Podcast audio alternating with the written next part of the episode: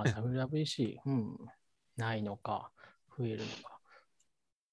まあ、終わまったら、こういう事態が終わる、収束することがあったら、その時には復活する気がしますけどね。まあそうですね。してほしいですね。僕はどっちかというと、あの、久々に US のステーキ食べたいなって気持ちしかないですけど。面白い。まあでもコストカットとか遠隔で参加できるメリットもあるから、で、ハイブリッドは大変だしってなると、そうですね。なんか、良くも悪くも、あの、オンライン開催がうまくいっちゃってるんですけどね。そう、そうなんですよね。多分勉強会系も同じ話だし、私の業界だとそうそうそう学会とか国際学会みたいなのも同じことが起こってて、うん、なんであの会場の見にくいスクリーンで聞かなきゃいけないんだっけって最近思いますね。これでいいじゃんやっぱその前後のコミュニケーションっていうのがやっぱ全然減っちゃうのと、うん。あとはまあ、この登壇する側のモチベーションですよね、やっぱこう。まあそうですね。正規じゃないけど、あのそうそう、あと、録画とか、あれは、準備が、準備がもうめちゃくちゃ大変だよ。本当に。あ今日も実は僕、あの、デブフェスト登壇、ねはい、したんですけど、あれはね、はい面白くて、あの、オンラインかスタジオか選べるんですよ。あ、スタジオも行けんだ。で、僕、あの、面白そうだから、あの、スタジオ、本当に文字通りスタジオで場所借りて、そこに機材セットして、その、まあ、カメラに向かって喋るんですけど、それがライブ配信されるみたいな感じですね。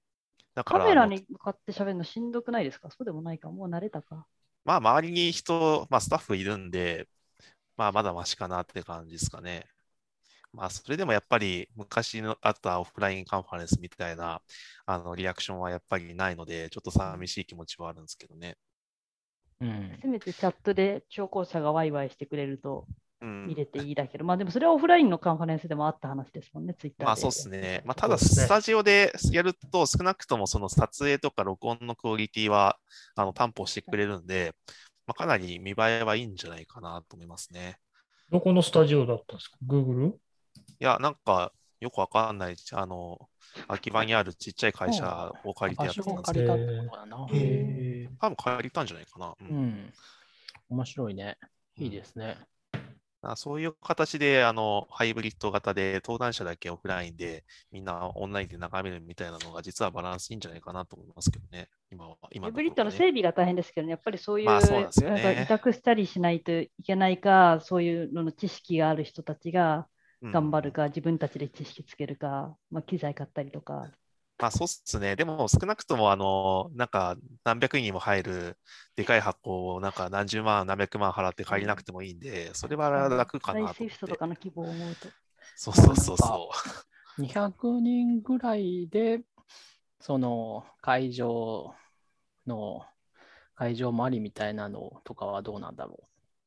う。まあそうですね。最初はちょっと絞ってみてって感じじゃないですかね。それで、やっぱオフライン行きてえな、もうやってもいいだろうみたいになったら、また箱広げていくみたいなまあ。そでなんかしょうね。ゲーム、ゲームとかのイベントってそういうのないですか？あの、会場にでやってて、プレイヤーは。で、うん見てる人もあ確かいに。て、で、でもオンライン配信でもうああって、オンライン配信はまあすごいたくさんの人が見ててみたいなところは、うんうん。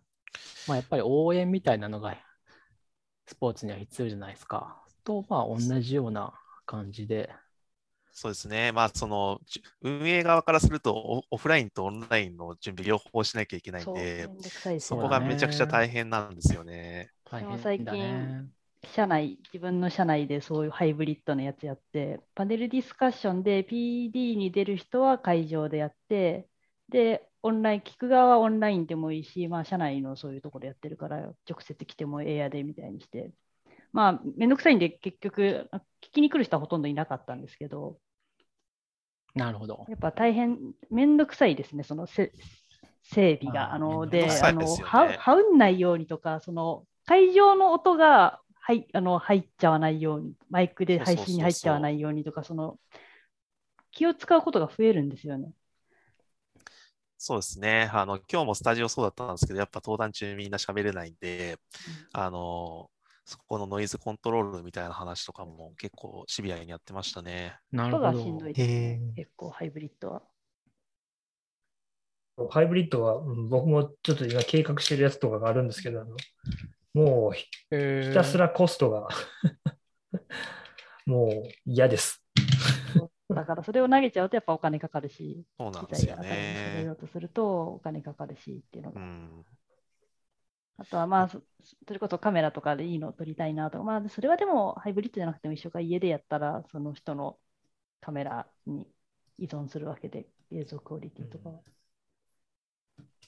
むしろパフォーマンスはいいかもしれないですよね。いいいい機材、カメラなりマイクなりを揃えれば、会場にやれば、置いておけば、登壇する人は来て、それをつみんなで使えばいいっていうのは。うん。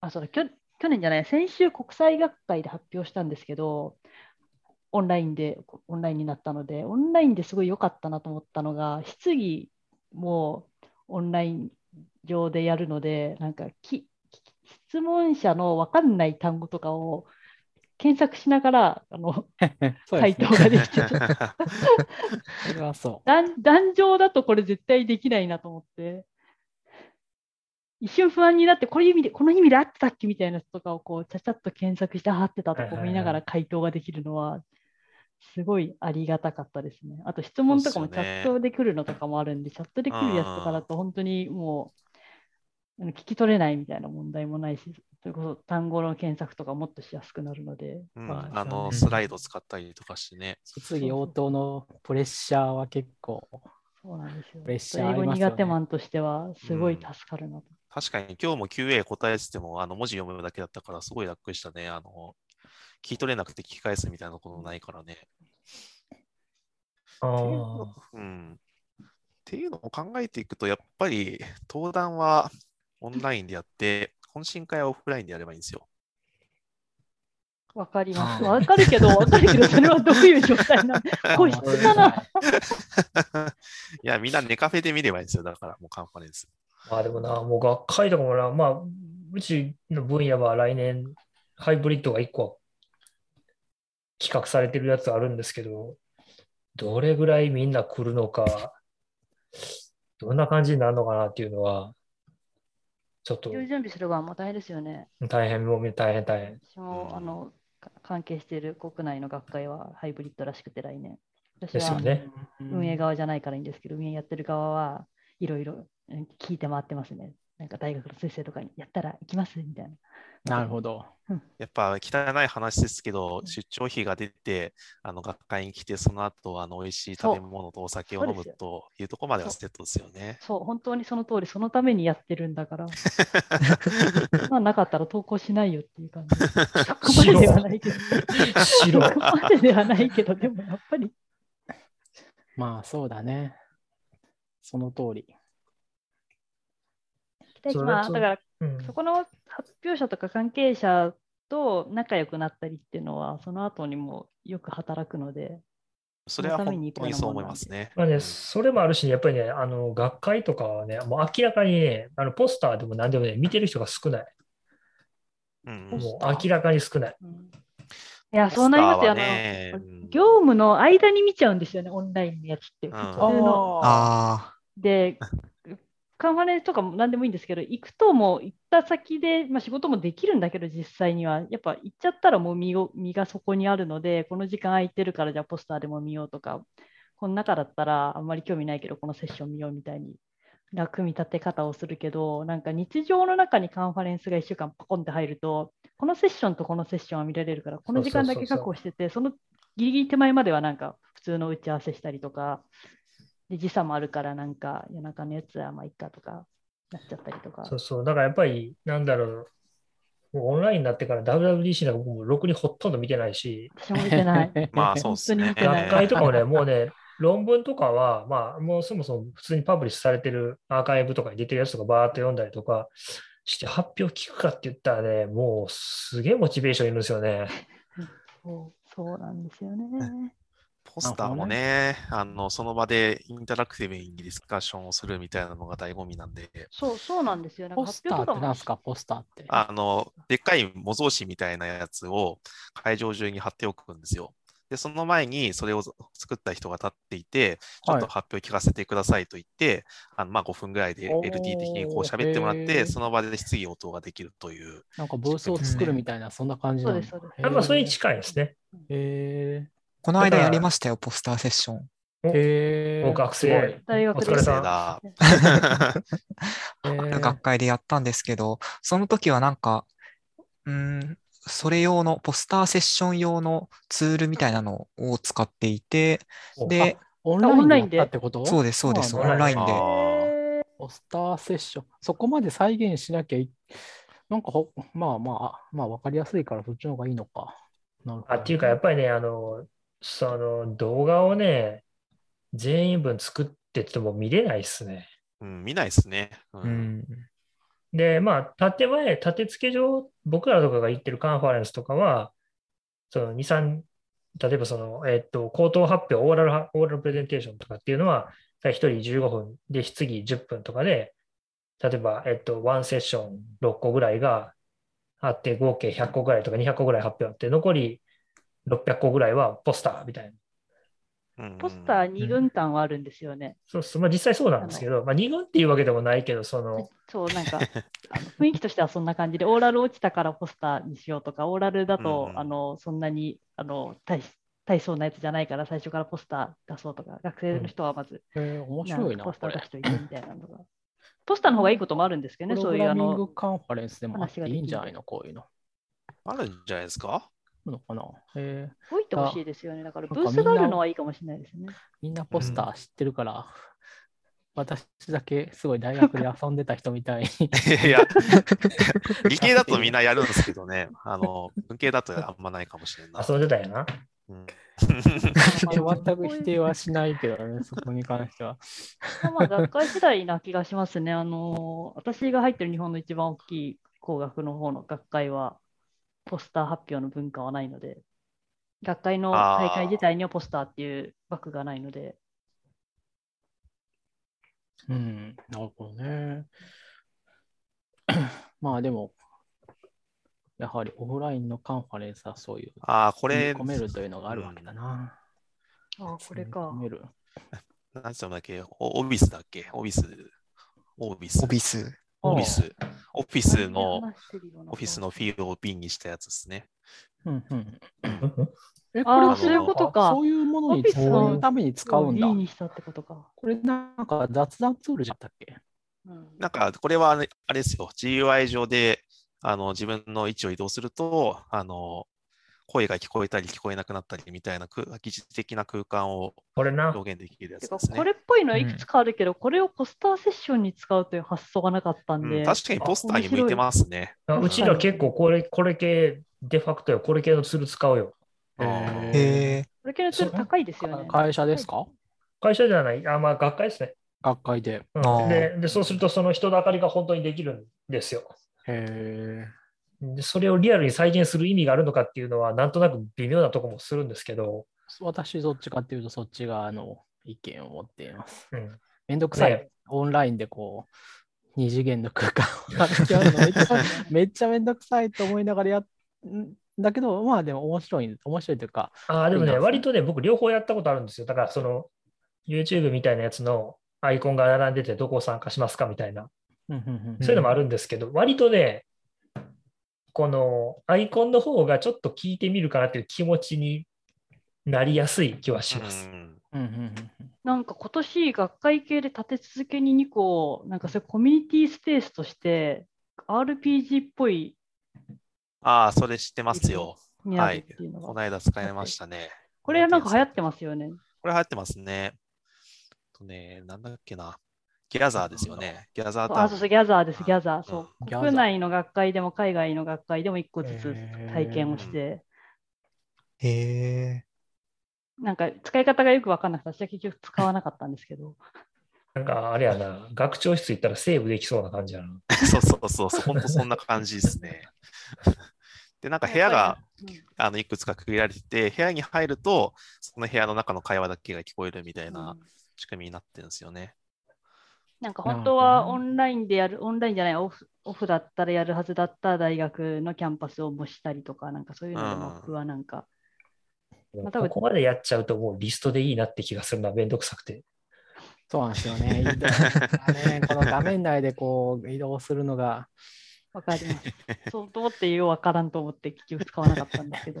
ゲームとかはね、その辺の移動が面白いくなるように工夫されてるから、まあ、なんだろうね。ほら、ドラクエとかだったら、まあ、別に移動はめんどくさいんだけど、レベルアップ。あだから単数調べるとかそういう要素があるありますからね、RPG はね。うんなんかどこに誰がいるかとかがわかんなかったんですよね、これだと。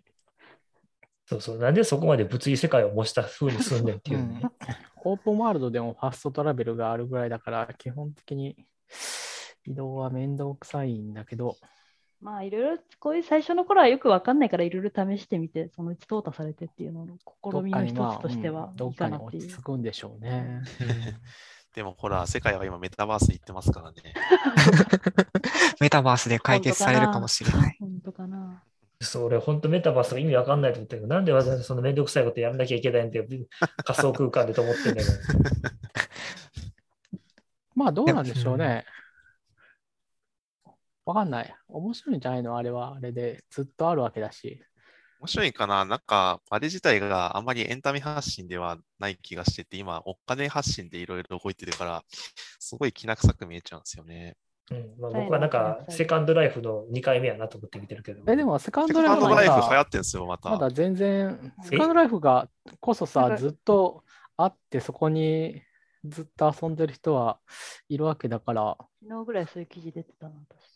マジで？とか、うん、他の、まあ、セカンドライフじゃなくても、MMORPG なんかも同じようなものだと思うし、そこが、この辺の楽しさは、そんなに疑うところはなくないと思うんだけど、えでも実世界やりたくない。実世界のことをそこでやりたくない。やっぱ距離の問題とかが解決するのは良かったりするんじゃないですか。実あとなんか世界のよ容姿がどうとか。あれなのかな？どうなんだろう。なんで学会発表わざわざその仮想空間でやらなきゃいけないのまあ、学会発表とかは、大学会発表はもちろん実用によって全然いいと思います。その 移動、本当に移動とかはをなくして全部ファストトラベルにしてでいいと思うんですけど、いや、いや学会はみんな移動したいんですよ。だから、移動してお酒飲みたいんで、だから飲メタバー食が伴わないと意味がないんじゃないででもさ、ゲー、ゲーだからゲー、メタバースはだからゲームでしょって思ってんだけどな。はいはいはいはい。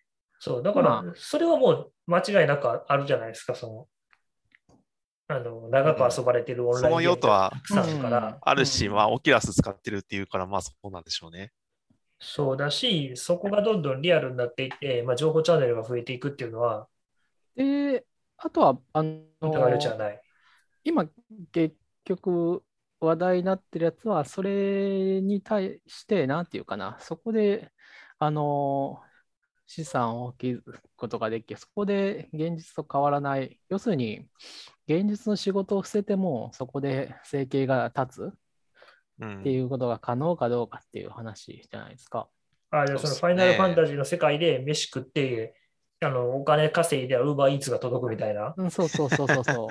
もちろん肉体を捨てるのはもうちょっと先の話になるんだけど、とりあえずその行くまでに、あの、仮想空間に行くために現実で働かなければいけないみたいな必要があるのかどうかっていうところですよね。なるほど。それはなんかで、まあそこはまあ成功するんじゃないかと思うんですよね、ある程度は。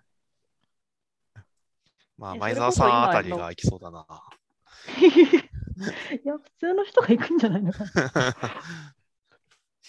えーそういうこと？をささすがに、そこまでの経済圏は発達しなきゃいけない気がするけどまあでもほら、YouTube で生活、まあ芸能人とかみたいなところが、アバターのアクセサリー買ったとか、そういうレベルではいろいろありそうな気がするしな。家作ったりとか、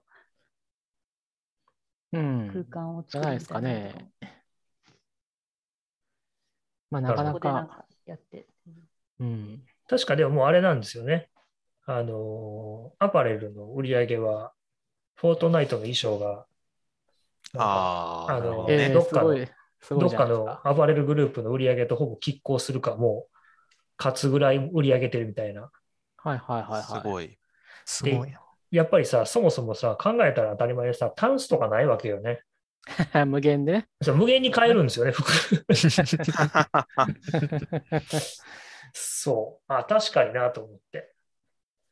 まあだからまあでも創作活動はそういう感じでいける可能性はあるんじゃないですか？でう、んそれぐらいになるんだったら、結局その、バーチャルのアパレルメーカーの従業員みたいな働き方もなくはないと。そうですね。要するに、えージル・サンダーみたいな、こう、要するにウィナーズテクソールじゃなくて、なんかこう、普通、普段着をデザインする、ふ普段着のアバターをデザインするみたいな人もそこで暮らしている可能性があると。給料をもらってみたいな。うんうんまあでもまあ、ジル・サンダーがウィナーズ・テイクオールかっていうと、そうそうでもないと思うけど、なんていうか、そその地位にある人だけが稼げるわけじゃないみたいなぐらいの意味合いあ。開発者がやっていけるみたいな。そういうそうそう、要するに名前イコールブランドの人じゃない人でも、みたいな。あまあ、そうかな。ただ、でもね、もう、アパレルはもう完全に崩壊しちゃったんですよね、結局、その、って僕は思ってて。そうかな。どっちが？リアル？バーチャル？あ、いや、もうでもマーケットとしては僕も壊れつつあると思いますよ、結局、リアルが？うん、リアルが。リアルがね。あの、高くはもう売れないと思う、これ以上。どうだろうね。そうかな。それはわからないけど。うん僕は結構そう思ってる。もう、あの、僕は、あの、なんやろ。あれ、何やったっけ？あの、ユニユニクロとジルサンダーが組んだあたりで、えーそっち行っちゃうんだっていうのは、思、思ってるし、で、その、何がハイブランドがやっていけないだけかもしれない。あ、そうそう、ハイブランドはもうやっていけない。そうそうです。僕が言いたかった悪かった。ハイブランドがやばくなると思いますね。いやハイブランドやってけんじゃないかな。そうかな。どうなんだろで、その、まあ、一番まあ最近笑ったのは、そのハイブランドのジルサンダーの値段をユニクロのプラス J があの最初、転売ヤーが買い占めたせいで値段上がってもうて、あの本家ジルサンダーより高くなったっていうのを見たときに、う。それは面白いね。うん価値とはみたいな感じですね。まあでもそんなもんじゃないですか、欲しい。まあね、価値ってそういうもんやから。ね。ねそ でもハイブランドは流れるんだろうから。ハイブランドだからすごい修練していくだろうなという。まあでも高い服はいつでもあると思うし、なんかうんもっと高い服は個人が作ったらもっと高くなって、でもそれが欲しいっていうし。そうまあだからなんかもっと上上はやっぱり青天井で、うん、まあまあそうだな。いや、産業としてと考えると、まいや、多分だから僕はアパレルはもっと本質的な価値がまた返ってくると思うんですよね。だからほら、なんかほら、そのジル・サンダーのスーツだから高いとかじゃなくて、あの、いい生地をちゃんと手で作って、あの、おあの作るからいいとか、あの、より付加価値が、なんていうんですかね、服自体じゃなくて別のとこに行く方向に行くしかない。あるかもしれないですね。今も言ってる気がするし。まあ、それも含めてなんかブランディングでそう、だからもうめちゃくちゃ高いかどこでも買えるかに分かれていくというか分かってるんですよ。ね。それこそフェアトレードがいいのか、なんかどこどこの人が昔ながらの手染めのなんとかでやった伝統の柄がいいのかみたいな。あ、なるほど。が機能的な話になって、機能がいいみたいになるのか。でないと、ま規制はいいだ中途半端なブランド、ブランディングで服の値段を上げていくっていうのは、多分もうしんどいやろうなっていうふうに。でもなんか、例えば、時計とか Apple Watch になっちゃったじゃないですか。なったなった。ああいうことが服の今後別のパーツでも起こりうる可能性はありますよね。あそうですね。なんか多分メガネとか今みんながお好みのとか高いのとか安いのとか使ってるけど、これでなんかなんとかゴーグルみたいなのとかが一般化したらみんなそこになっちゃう気がして、まうんあそれを Apple 製のやつにするか、Google 製のやつにするのか、中国のどっかの製のにするのかってぐらいのに、なんか5種類ぐらいしか結果ないみたいな状況が。が。それ難しいですね、本当にね。いや、でも難しいですよね。なんか、結局私も今、Apple Watch をしているけれども、Apple Watch をするようになってから腕につけるアクセサリーというのを一切つける余地がなくなってしまって、いやー、そうなんですよね。前は好きなので、なんかいくつか持ってたりするんだけど、でもなんか2つつけてるのもバカらしいし、逆の腕につけても両腕になんかつけてるみたいで、かっこ悪いしみたいになると。それは何？あの、えっとブレスレットみたいなのってこと？ああ、そうそうそう、そうですよ。はいはいはいはい。そういう意味で言うとね、Apple Watch はもっとこう、民主化されるべきというか、もうちょっとこう、分解されないといけないんですよ、Apple Watch みたいなものは。メガネとかもそうなんだけどソ。フトウェアだけになって側は自由にみたいな。うん、そうそうそうそうそう。あの、これを全部一揃いじゃなくて、この画面だけとか、要要するに Apple は、アッウェアラブルに関してはパーツを売るべきなんですよ。いや、でも、頑張って多分ババンドとフェイスを一緒に なんかとかやってるけど、まあダメですよね。なんアかッセンブルするのは、そう、他の、あの、いくつかの、それこそ今、アップル、エルメスでやってるとかしかないけど、うんもうちょっともっと、あの、いいろんなアッセンブラーがいていいと思うんですよ。で、そう。釣り物も API レベルになって、ここ、ここ互換性があるからとか、カポってハモってみたいなそういうのは多分世界観なのかな。い失敗したから今こうなってるんですけど、まあ大体うまくいかないですよね。なんかソフトウェアと違って。うんハードウェアなんかイヤホンとかもそうだったし、AirPods とかに、まあ最近また AirPods じゃないのを使ってたりするけど、大体カウンターパートして Android とか、まああの、うんスマートフォンではこう、3年に1回ぐらい出てくるけど、すべて自由に組み立てられてみたいなのが、まあ、大体続かないのは、つかないからしょうがないけど、しょうがないのかな。どうにかならんですかね、そういうのって。どうなんでしょう。だから今後そういうのが増えていっちゃうかもしれない。なんかコートとかもある時からみんな同じものを着出したりとか、2、3ブランドになんか収束しちゃったりとかっていうのがで、。靴はなんか、あの、今結構二極化してて、うんあの、みんな高いスニーカーを履くか、オールバーズみたいな、あの、機能性のある靴を履くかみたいな感じになってますよね、すでにもなるほど。赤い靴ってどうなの？う。えーなんかナイキ、ナイキがどっかとコラボしてるやつとか、あの、ブランドと組んでる系ですね。ああ、ああ、なるほど。うんうん。でそうじゃないともう、あとは、なんかユニクロで、ユニクロであんま靴買わないけど、それこそソンソンさんオールバーズ履いてませんでしたっけ？あ俺まずあ履いてるよ最近。ツイッチしましたね、なんか。うん。洗濯した違いそうだけど洗濯した買ってる 洗濯した割と綺麗になった。おー オールバーズ。うんびっくりした。ちょっと綺麗になった。これね、ちょっとでもけん、あそれの、を選択したら綺麗になる。洗濯するのはちょっと遅かったかな。ちょっとまだちょっと汚れがだいぶ染み込んでるとこもあるなと思って。洗ってる孫さん見たいな。洗っ あれ？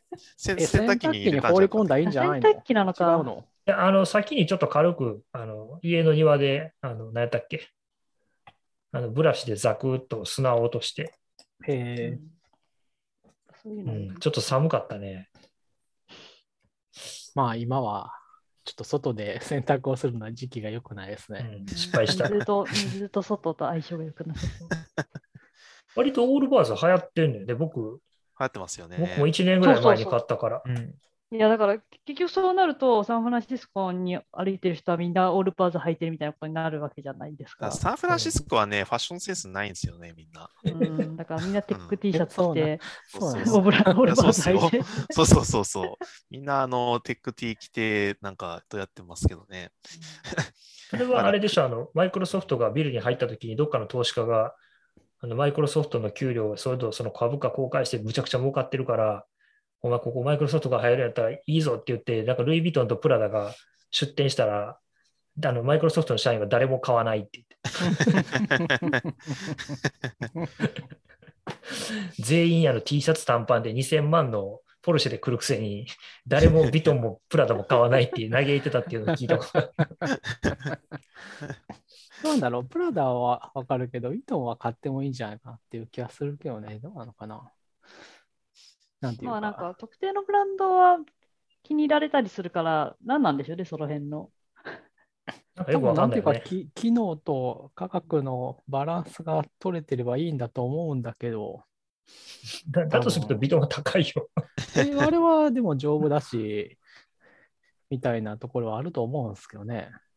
なんかう衣装にコストがかかってると思うと、なんかそこにコストがかけるっていうのは不経済だったり、かっこ悪いとか非合理的だっていう判断で非常に避けるっていうのは、うん、多分なんかそうありますより合理的な選択みたいな感じだと思うんだけど、いや、もうオーバーズは合理的な選択かどうかわかんない。どうなんだろうね。わかんない。でも僕、レッドウィングすげえ12年ぐらい前に、もっと前かな、嫁はんに買っ大学の時にプレゼントでもらったかもしれないやつとか、まだ履いてるしな。なんすか、レッドウィングって私知あの革革のブーツ。革のやつですね。えーうんそんなあるんだ。もう、あの、ヒールか、ソールか、ソールはもうあ3回張り替えてる。かっこいい、かっこいい、かっこいい。見たことある気がする。履いてる人、こういう形のやつ。お、いいんじゃないですか？これはいいもうね選、択もうね、ですか？ぼちぼち新しいの買いたいんだけどね、なかなか壊れへんの。いいじゃないですか。いいじゃないですか。物持ちがいい。うん。いや、確かに壊れなさそう。すごい、破れたりとかししなさそう。めっちゃ走ったりこけたりとかしなければ。うんそういうなんかまあ物の買い方はまあ悪くないかなとは思うんですけど、まあでも靴は多分もうちょっとテクノロジー的に進化すると思って、まあ素材とかはまあそうなんですけど、もうちょっとなんか Apple Watch 的にあのガジェットが組み合わさるみたいな未来は多分あると思うんですよね。うんうんもう少しなんか動いた量とかが正確に出るみたいなのとか。そうそうそうアップルウォッチでいいじゃん。そういうふうに考えていくと、その仮想空間での衣装とかアパレル的なものは、そういう衣装、衣装っていうのはデズビジュアルデザインとしての衣装以外の価値ってのはどこにあるんだ？衣装ですよ。わからなくなってきたぞ。でもこうえ、、今、ト野さん、ダジャレ言いましたダジャダジャレ言いましたっていう木器潰しは初めて見たかもしれない。いつもソンソンさんに厳しいんですよね。ちょっと言っただけやね。なんでそんな詰められなあかんの？柔らかい。すべての人に柔らかそうな岸川さん、ソンソンさんにだけは非常に手厳しいんです。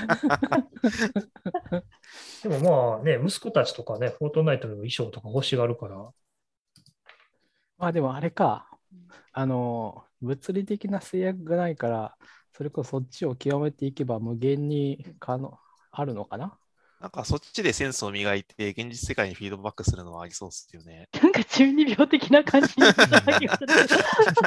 F ?FF みたいな人がいっぱい。いやまあそそそっち行っちゃうとそりゃそうなんですけど、もうちょっとこうカジュアルなスタイルのものが増えてくるとなりそうじゃないですか。まあでも普通にこうファッションとかで求められる、も求め、人が求めてるっていうのは単純に自分が着着て気持ちがいいかとか気に入るかとかっていうのもあるし、まあ素材はそうですね。うん。対外的に見て自分がこう見られたいからとか、どっかの帰属する存在として、なんか同質でありたい、同質でありたいっていう言い方をするとあれかもしれないけれども、まあ変に目立ちすぎずってことですよね。そうそういうのとかもあるだろうし、うん。ちゃんと見られたいからピシッとした格好をするとか、個性うん的に見られたいから個性的な格好をするとか、そういう意味での、まあ、衣装的なところがそれに効いてくるんだけど、単純になんかこう、かっこいいからっていうよりかは、そこすら僕は機機能として働いてはいるんだと思う。うんうんうん。まあ寒いとかもまあるけど、暖かいとか。うん。まあそういう機能性はともかくなんかその色の組み合わせだとか、それはなんか服だけじゃなくて髪色とか全部そうですけど、なんかそういうのをいろいろ無限にバーチャル空間は試せるから、うんそういうので自分のお気に入りはこれだっていうのを見つけて、現実世界でもやってみようってなったらいいんじゃないですか。それはそうですよね。うんなんとなく分かってきたな。だなんとなく分かってきただから理理想のそういう仮想空間のつながりみたいなものは、結局、あのー最終的にはこう、なんかこう、どっかに参加するっていうんじゃなくって、個々人が分かれたり、小さなコミュニティみたいなものが、こう、相互接続するべきなんですよね。多分絶対うまくいかないけど。うまくいかないと思うな。うんえでも今理そうなってるじゃないですか。想理想系はう。そうだと思うんですよ。ツイッ SNS タとかも。ーは、いや、なんていうか、ツイッターはちょっと違うな。やっぱり相互接続性っていうのはやっぱり、まあ現実世界でそういうコミュニティを持ってる人は、あの、そういう仮想空間で同じコミュニティ作ればいいから割といくと思うんですけど、なんか現実があんまりうまくいってないというか、うん。そういうコミュニティがあの希薄な人は別のコミュニティを求めるんじゃないですかね。現実がね、もうなんかその、人の価値観に口を出さないみたいなのは結構、うんコミュニケーションの基本だと思ったんですけど、意外とそっちの方がマイノリティっぽいからねっていうところはあって、うまくいかない。それはうまくいかないよねっていうのはあるね。うんちょっと今で言ってることよくわからなかった。どどどういうこと？えっと、その、誰かが、え、その人の価値観、えっと、自分の価値観を人に押し付けないっていうのは、えー他者、人間のコミュニケーションのすごい一番基本的な部分だと思うんですけど、うんこう、割と押しインターネットは付けるのが平気なイン。ターネットは意外とそうではないという感じかな。私がこうだと思うものとか、こうにそれに反するものは存在してはいけないみたいな感じになりやすい。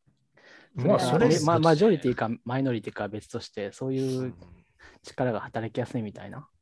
なんかそれだってオフラインでも一緒じゃないうんまあ、それはそう。いや、そうだよね。だから、なんだか、それはそうだから、なんか、いまいちな気がするけど、なんかオンライン、インターネットの世界の方が、なんかそういうニッチなものとかを、これがいいっていうのを発信していった時のメリットが大きくって、そういう意味では、なんか、プライベート、プライベートっていうか、こう、オフラインの世界だとそんな言わないけど、オンラインだとあれがいいとか、これがいいっていうのは言うっていうのは。まあ、なんていうか、オフラインだと、あれなんですよね、あの、まあ、殴られる可能性があるっていうのが、まず大きいですね。そうですね。うん。インターネットで社会的に殴られるみたいな話とか。まあ、それはあるかもしれないけど、それが結構、それはなんていうか、平気な人の方が世の中としては多数派なんでっていうのはあると思います。そうなのか。なんか、あの平気な人した方がっていうのはダ、ダメージが、そういう社会的なダメージを受ける人っていうのはそんなに多くない。アカウント変えればいいみたいな話もあるし、ああ、そっか。あそうですね。うん。ほとんどの人はフォロワーなんかいないし、まあ、社会地位的なリスクですよね。そこはそんなにないと思いますね。うんうん。あれはなんかこう、プライベートをだだっと見せちゃってて、そことつなげられて、なんか、その後困るみたいな事案はたびたび起こるじゃないですか。そうそうそう、そういうのはダメですね。だからうん。それはなんか普通の世界の中でやってたおいただったら、まあそれはダメなんだけど、そこまでなんか再起不能になるようなレベルではないのに、まあ、ないです数的ね。なのが、うんっていうリスクはある気がするけど、インターネットの方が。まあ、なんか酒はあの人をダメにするんじゃなくて、もともとダメな人間を明らかにするんだって、誰か言ってましたけど、インターネットも一緒で、うん基本的に人間がダメなところがインターネットで拡大するんだっていうのが、それはそうかもしれないな。うんだよねって僕はいつも思っている。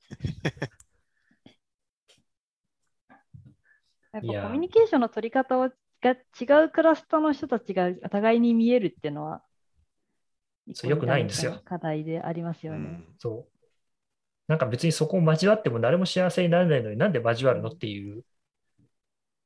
僕は毎回ないろんな喧嘩を見てて思うというか、うんいや、まあでも、ソンソさんは結構首を突っ込み。に、そう、うん。そうじゃないそうますよ。本当にそう。掛け算の順番とかほっとけばいいんですよ、掛け算の順番はね、いや、徹底的にやるべきだと思うよ。あれはね、もうね、ブロックっていうか、君らでもそれ言うけどね、ついにうちもその被害に一回あったから、そうなんですか？うん、マジですか？うん、学校ですか？それは。三角つけやがったから、あ、そうそう。いや、それはもう 裁それは判ですよ、裁判。それはもう、法廷そ法廷まで行きましょう。学校とやった方がいいですよ、徹底的に。それはそうんお前殺すぞみたいになるじゃないですか。うん数学しいやだから数学知ってるのか、お前は数学語っていう。そういう考え方があるところまではいいけど、減点したらダメですよね、減点はやっちゃダメですね。そあれはあのね生に忠誠を使っていることを学生に強制させるさせるだけのシステムなんで、まあ、うん、そうかもしれないし、なんて言ったらいいのかな。まあでもほら、天動説みたいな話と一緒ですよ、やっぱり。んどういうことや？そうなのかなえ、昔はほら、あの、地球が太陽の周りを回ってるって言ったら、こう、減点されたわけですよ、徹底的に。まあ、うん減点で済んでたらよかったんですけどね。そう。だから、あの、やっぱりこう、そこは、あの、戦うせ戦争以外に多分道はないんじゃないですかね。と思うわけですよ。でね、それはなかなか難しくてね、例えば僕自身がね、先生と戦めたら構わないけど、子供人質に取られてると同じだからね。あ、そうそう。そこはだからまあ問題ですよね。そうだよそうなんかこう、あのもうちょっと選択肢があるといいんですけどね、義務教育の代替になる優れた。うん仕方がないから僕が教えるしかないっていうだけのことなんだけど、いや、でもなんか義務教育の代替となる何かは出てくるとなんか格差が広がる原因になりそうな気もするいや。もうまさにそれはもう各社社会の最たるものだと思いますけどね。うんあでも格差が広がるのはそこはいいんじゃないですか。あの、なんていうか、機会が平等であればシステムだっ。たらいいけど、そうそう機械が平等だったらですよね。その機械が平等が実際にはなんかななんていうか、いい今は、あの普通な、なんだろう、みんなその、下手すると、あの、みんな、掛け算の順番みたいな、そういうレベルの低い教育にそろ揃ってしまう恐れがあるっていうことが、まず問題なわけですよ。まあ、まあ、それ、それ自体は問題なんですけど、それは僕の意見では、世界と変わんない。はいいや、僕はそれは数学、中学校で数学やったら、どうせ是正されるから別にどっちでもええんちゃうと思ってるんですけどね。どうなのかな？でもまあそうじゃない先生がいるわけだからなっていうところは気になるんだよ間違ねっ。てるからな、あれは。なんか、それこそ、順番の話、英語とかだと逆じゃないですか、そもそも。そうそう。そうですね。そうなんですよ。だから、その時点でなんか順番がみたいな話をしたら、英語逆だけどどうよみたいなのとか、なんかあんまそれでふっかける人いないなと思って、あ、それまあ、だけで話が。話がややこしくなるからね、もう、いや、ツイッターでやるのはまあ無理、無理ですよ。そうだからね、やっぱりもうね、これもうね、そう、不毛なんですよね。ツイッターでそう本ですよいう、うんなんていうか、ありとあらゆる手を持って説得するっていう、これでいけるだろうみたいなのはやないと思うんですよ。ないから、これはそう、いや、本当に決まってるんだという正論のハンマーで殴る以外の手はないと思うんだよね。少なくとも ツイッタいやだからーでは。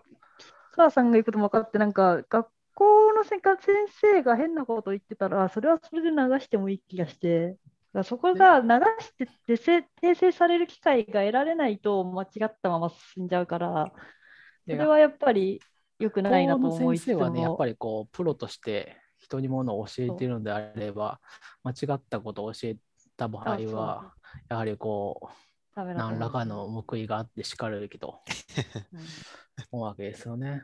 まあ、それで言うと、小学校の先生が全て教えてるのは無理があると思うんですけどね、うんそもそも。だからまあ、スリーアウトぐらいでいいんじゃないですか。さすがにこう、3回行って全く、あの、うんまた教 また教育論の話になったな。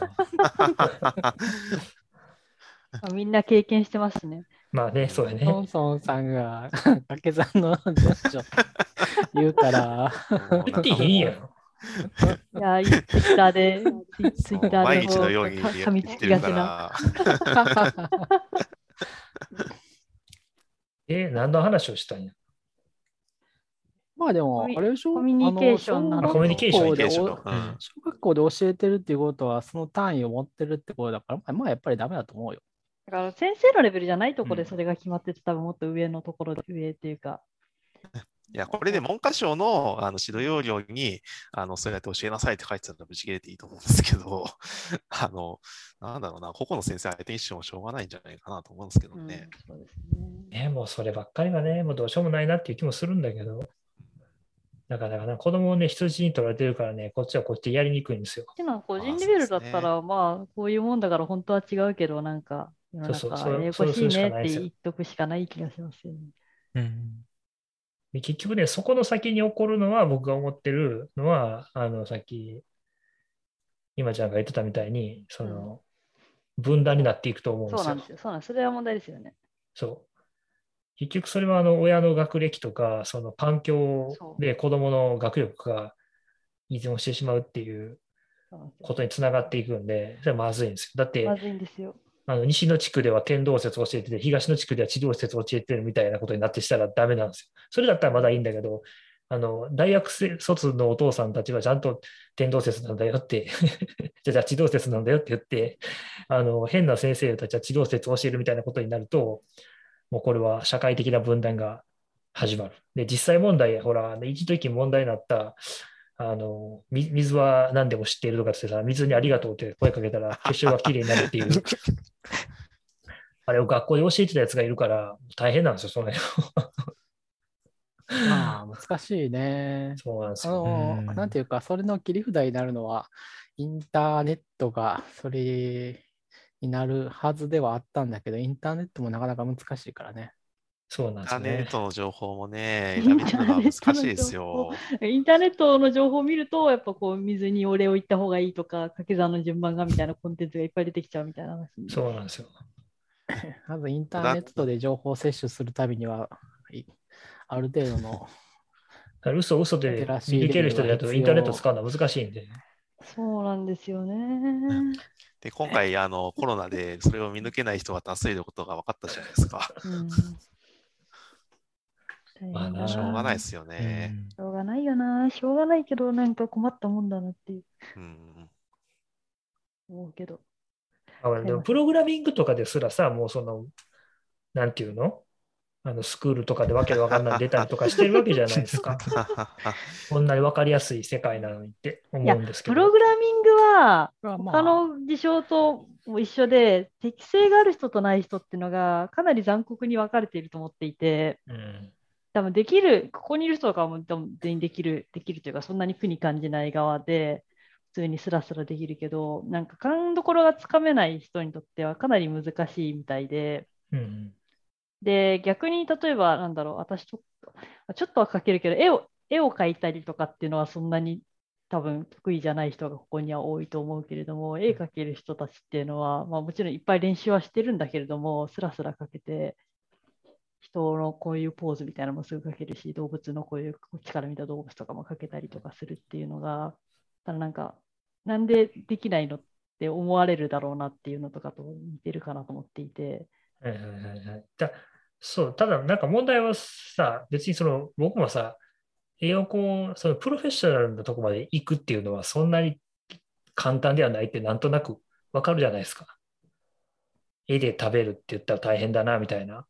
けど、なんでうんみんな プログラミングでご飯が食えるってそんな簡単に思えるのか そわからなくてこは本当に不思議なんですよね。まあ、あれは不思議ですよね。なんか、なんか、すごい雑なのだと、なんか1年やったら1000万みたいな。そうそう、なんかそうそうそう案件は腐るほどあるから入でもさもしさもしさ YouTube の広告でさ、あなたもさ、このスクールで1年間野球を学んだら、プロ野球に入りますってできたら、みんなそんなバカなって思うわけじゃないですか。いや、でもなんか声優になれますとか、そういう世界もありますよね、アイドルになれるわけないんじゃんそうだしな。この辺は難しいですね。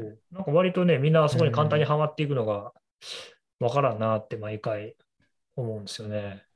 どこが夢を見せるんでしょうね。いやまあ、お金稼ぎたい人たちだよね、だからね。でもさ、でもさ、みんな野球はやれへんやん、みんなお金欲しいからって言って。う。うんん。で、なんでプログラミングだったらできると思うのかがよくプレイヤーの数とかはあるかもしれないですよね。プロ野球、まあ、プロの数が多いっていうのはありますそう、よね選。手になれるのが日本で何人っていうのと、プログラマーと呼ばれるような人たちが日本に何人っていうのを考えたら、あーあの同じプロの、なんていうか、スポーツ選手でいうと、野球はとかサッカーは、あの大体こう想像と現実が大体一致してると。一なるほどね致してるというか、なんていうか、まあまあ、うなんていうか、う高いレベルの方で一致してるんですよ。いや、お例えばさ、あのーえーっと、男子の新体操なんかは、うん中えーっと高校から始めても、えっ、と、ちょっと暮らせるかどうかは一旦置いといて、あのトップレベルまでほらいけるわけですよね。全国そうなんやうん。うん、まあそもそもやってる人いないからね、その子供の頃からね。ああ、新体操か。はいはいはいはい。そう。とか、アメリカンフットボールとかもそうだね。あの、大学から始めて、甲子園ボールに出ることは全然可能なわけですよ。まあ、大学アメリカのところなんかはちょっとフィジカルとか、さすがにいるから、全く運動してなくしてないくて、あの、糖尿病の高校生にして糖尿病とかの人は無理だけど、まあ、だから、そういうスポーツもある、あるわけで、その辺はだから、そういう感じでこう、あ、プログラマーってそんな感じなんだっていうのは、そんなに不思議ではないかもしれない。感いや覚として。なんか今の今の話聞いてて思ったのは、スポーツ選手ってめちゃくちゃ分かりやすいんですよ。なんでかっていうと、大会で成績残せないとプロになれないんで、うんうんうん。あのプロの定義って結構明確なんですけど、我々エンジニアってプロの定義そんな明確じゃないんですよね。あの仕事もらって経験年数積んでたらプロって言えちゃうとこあるんで、そういった意味では、あのプロとも言えるし、いや、ちょっと技術的にはちょっとアマチュアなとこあるかなみたいな人っていっぱいいると思うんですよね。うんまあ、そうだね、連盟みたいなのがあるわけでもないもんね。例えば、あの、プロ野球選手みじゃなくて、その、例えば、ゴルフのプロとか、あと、もうちょっと、すごいわかりやすい例いくと、麻雀のプロとかね、うん。例えば、まあと、ダーツのプロもそうかな、うん。は、うん、ゴルフはちょっとややこしくなるから、そう、麻雀プロとかダーツのプロは、あのある組織に所属することでプロとしなるんですよ。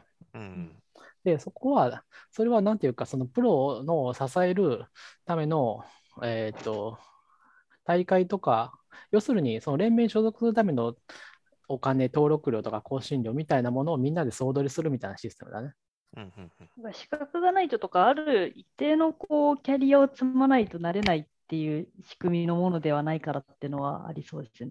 すよね設。計設計者になりたいとかになったりすると、設計士の資格を取らないといけなくて、そのためには大学だったり、まあ、2級とかだったら大学じゃなくてもいいけど、なんかこう、1級もそうか、あの立点のところ通って、でかかつ実務をやって、でその後試験やってみたいなのをやると、なんかこう、明日脱サラして、あのやっぱり建物設計する人になりたいですってなったら、かなり覚悟をいって、大学入り直すか、専門学校入り直して、何年単位でキャリアを形成のデザインをしてっていうのをしないといけないけど、なんかすぐできちゃいそうみたいな。で、成功例とかも多分、まあそうですね。あったりそうじゃないのはいいところでもあるからね、難しいね。別になんか大学で何々でマスター取ってとかじゃなくて、高校出て、あのプログラミングとかソフトウェアの会社に入ってやり始めて、でも才能がめきめきあるから、もうトップエンジニアですみたいな人はやっぱりいて、で実際そうだと思うし、そういうのを、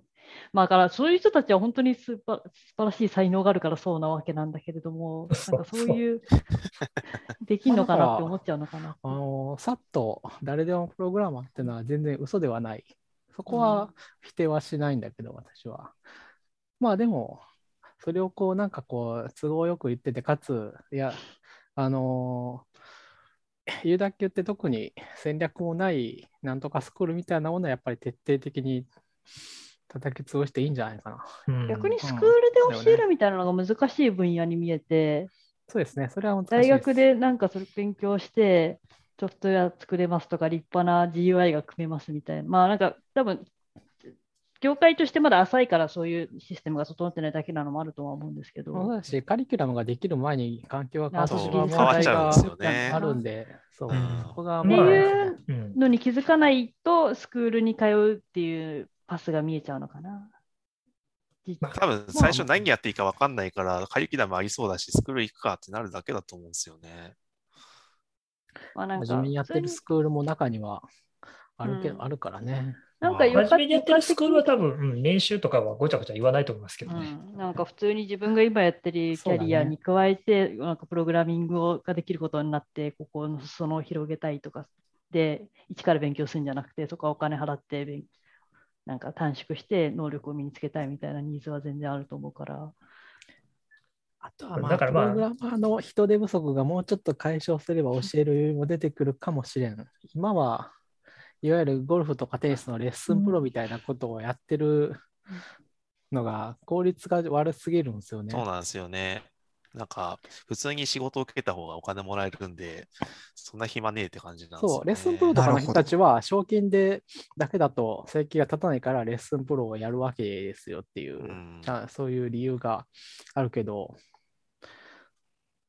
まあ、そっちで、そうあの生計が立たないから、じゃあ、プログラミングの講師でもやるかとはならないですからね。えーお金払ってコード見てもらったりしたいけどな。それがあれか、顧問とかのやつか。あ、まあそうですね。まあ、割に合そんなわないですよ仕事してんの、ね。ちゃんと。割に合わないですよね、お金もらってコード見るって。うん、割に合わない。そう、だから成り立た、基本的に成り立たないですね、今のところ。まあ、でもなんか脱サラして、なんか始めちゃって、絵に描いたようにはうまくいかないみたいなのはソフトウェア以外にもある気はして、飲食業界とかよくある話だと思うし、あーあるか飲食は本当に儲かんないですね。飲食はかセレクト儲かんないでしょ。ショップみたいなのとか、そういうのを夢見てやうん。バイヤーになるとか、で実際にはそんなうまくいかないっていうのは。まあ、でもその辺は多分自分のやりたいこととのバランスなんて、それでいい人はいいんじゃないですかね。まあそう、そこになんか楽しさだったり、まあ失敗することもあるだろうし、それも人生だし、うん。よしみたいな。だからその、プログラマーになるのもそういうテンションだったら良いかもしれないですけどね。まあ、まだプログラマーになる方が多分ダメージは少なそうだから、そんな挫折ないんですよね、うんプログラマーって。の方がいいと思うけいや、ど、僕はでも多分ね、その、なんかほら、誰かやってたじゃないですか、ネットでニュースとかなんかでまとまってたけど、ほら、国鉄か JR やめて、なんかプログラミングスクールに飛び込んで、もう人生破壊されてしまったみたいな、悲しいことをうん。まあでも、あれだからなんかお結局さ店始めるとかと違って借金を背負うとかはないわけでしょ。うんうんいや、まあだけど、結局だからさ、モチベーションがさ、なんかテクノロジーをやりたいっていうことを目的としてるんじゃなくてさ、なんか、今の仕事が飽きてきて、金稼げるんでしょと思って行くから大体そうなるっていう。まあでも、それはさすがにあのいい年をした 大人が、まあ、そこは自業自得でいいと思うけどね。まあね 特に同情の余地ももうないないことはないけど、お金のために仕事してもいいと思いますしね、別のとこでなんか、生きがいを見出して。あ、もう一回、もう一回鉄道、JR に入り直しても、入り直せないのかな、JR はわかんないけど。古い会社はそういうの絶対認めないからね。う。うん、認めないでしょうね。うちの会社とかも一旦出たらもう戻ってこれないですね。JR じゃなくても、東部、東部、東部とか行ったらいいんじゃないのかな。ああ、いやー、か。どうだろうな。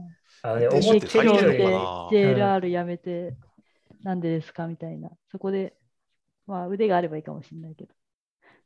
結構厳しいよ。あのジャパニーズトラディショナルカンパニーはうんジ。ャパニーズトラディショナルカンパニーの同業の大きいところに移るのは結構まあ、なん難しいんですよていうか、あの、そういう業業界がすごいの選択肢が少なすぎるみたいなところは結構これからしんどいですよね。あの、うんうんプロ野球とか、あの、リーグ12個しかない、チーム12個しかないしみたいなのと一緒で、なんか、まあ、鉄道もそんなに数多いわけじゃないですからね。そう、鉄道とかもさ、本当に両手で数えられる、もうちょっとあるあるけど、いや、日本はすこぶる多いんですよ。世界的に見ても頭おかしいぐらい多くて、鉄道、私鉄の会社が。道は、まあ、そうか。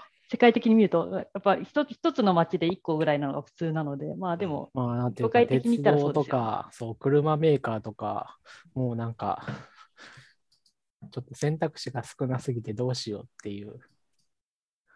いや車メーカーも日本はめちゃくちゃ多いんですけど、うんそう、20個ぐらいじゃないの ?20 個もある？20個もないけど、20個もある、違うね、4個20個も5個ももあるのは6個もある方がおかしい。そう。あ、そう。へうんそうですえよ。2個、2、3個あるかないかじゃないですか。もともと持ってるところが少ないと思うし。しかも大体世界で売り上げが10本指に入るような会社しかないっていうこと自体がそもそももう異常、異常です、マーケット的には。マーケットというか会社の規模としては。な乗りるほど。物得意なのかな？そう考えると。自転車まあ得意も強いですよね。というか、得意、うん得意だ、得意だった経験を引きずってるだけな気がしますけどね。高度経済成長期の。かもしれない。まあ、車メーカーは今もうガタガタになっちゃってるから、どこもかしこも。うんそうか。大変だな。うん、本当よ、もう車メーカーガタガタよ。いや、まあ、なんていうか、この人材の流動性みたいなものは、そのどうなっているのかなっていうのが気になるんですよね。そんなちょっとしかない。そうなんですよね。だからテスラが例えば日本に本当に本格的に入ってきて、あの日本の車が勝てなくなってしまったとしたとき、その人たちは何をするんだろうって感じですね。あでも別にそもそもね、日本の市場は大した市場の規模じゃないんで、あんまり大した問題じゃないんですよ。あ、そうなんだ。んうん。てか、あれか、あの海外から車来ても部品作るようになるだけか。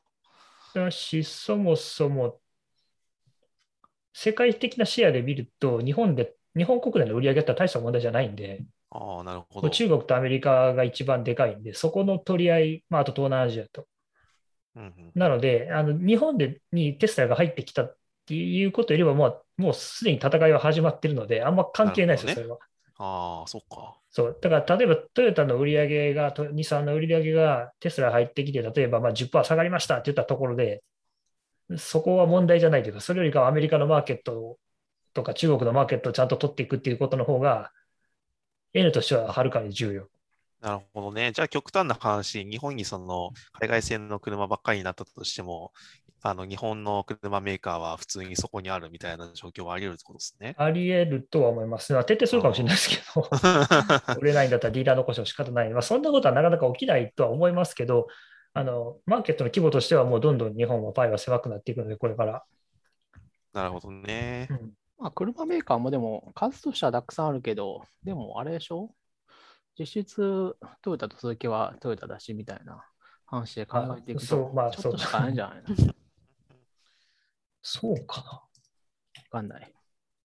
ああ、うん、わかんない。ああ、まあ、それは。サファリのバグが起きた。